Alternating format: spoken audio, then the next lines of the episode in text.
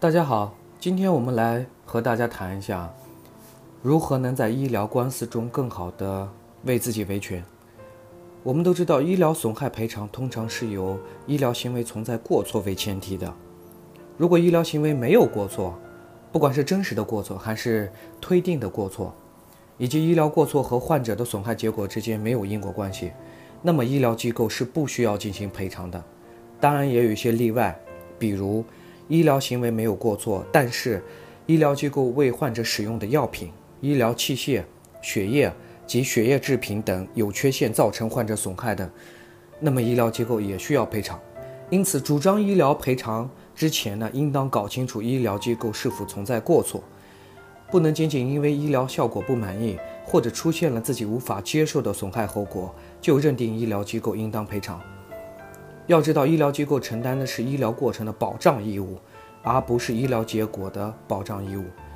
医务人员也不是神仙，只要医疗过程没有过错，即使医疗结果很不理想，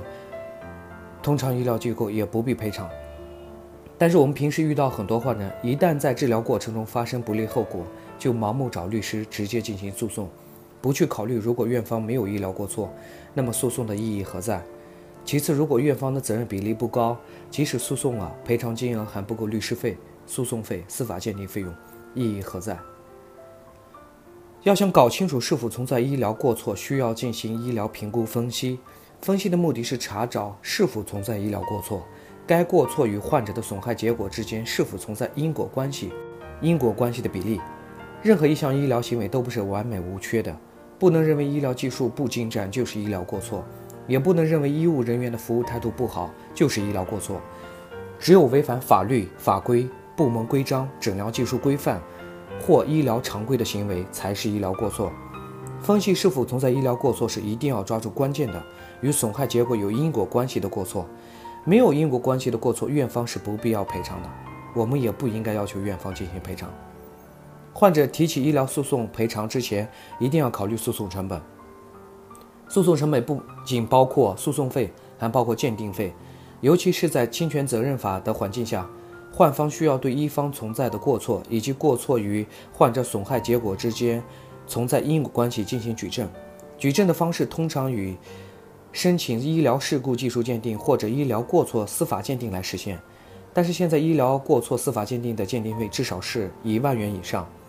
医疗事故技术鉴定费用已经大幅提高。有些地区甚至医疗事故技术鉴定费用已经和司法鉴定持平，这样对患方来讲是一个很大的经济负担。同时，患方需要承受的诉讼风险越来越大，一旦败诉，不仅不能获得赔偿，还要搭上大量的诉讼费和鉴定费。因此，要求医疗机构赔偿之前，尤其是提起诉讼之前，一定要进行医疗评估分析。如果不进行分析，完全将希望寄托于鉴定的结果，无异于碰运气。不要把希望寄托到鉴定人员身上。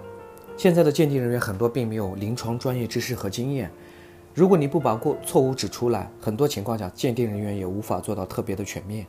所以司法鉴定听证会对患方的来讲意义重大，一定要专业的陈述医疗过错，提醒司法鉴定机构人员关注患者提出的所有医疗过错，以免影响最后的责任比例。北京移动健康为第三方的医疗评估机构，我们汇集了众多的医疗、法律、司法鉴定专家，为发生医疗争议的客户提供专业的医疗评估分析和专家辅助出庭等服务。如果我们评估完有必要诉讼，那么更加应当维护自己的权利；如果评估完院方责任比例不高或者没有责任，那么也没有必要进行诉讼。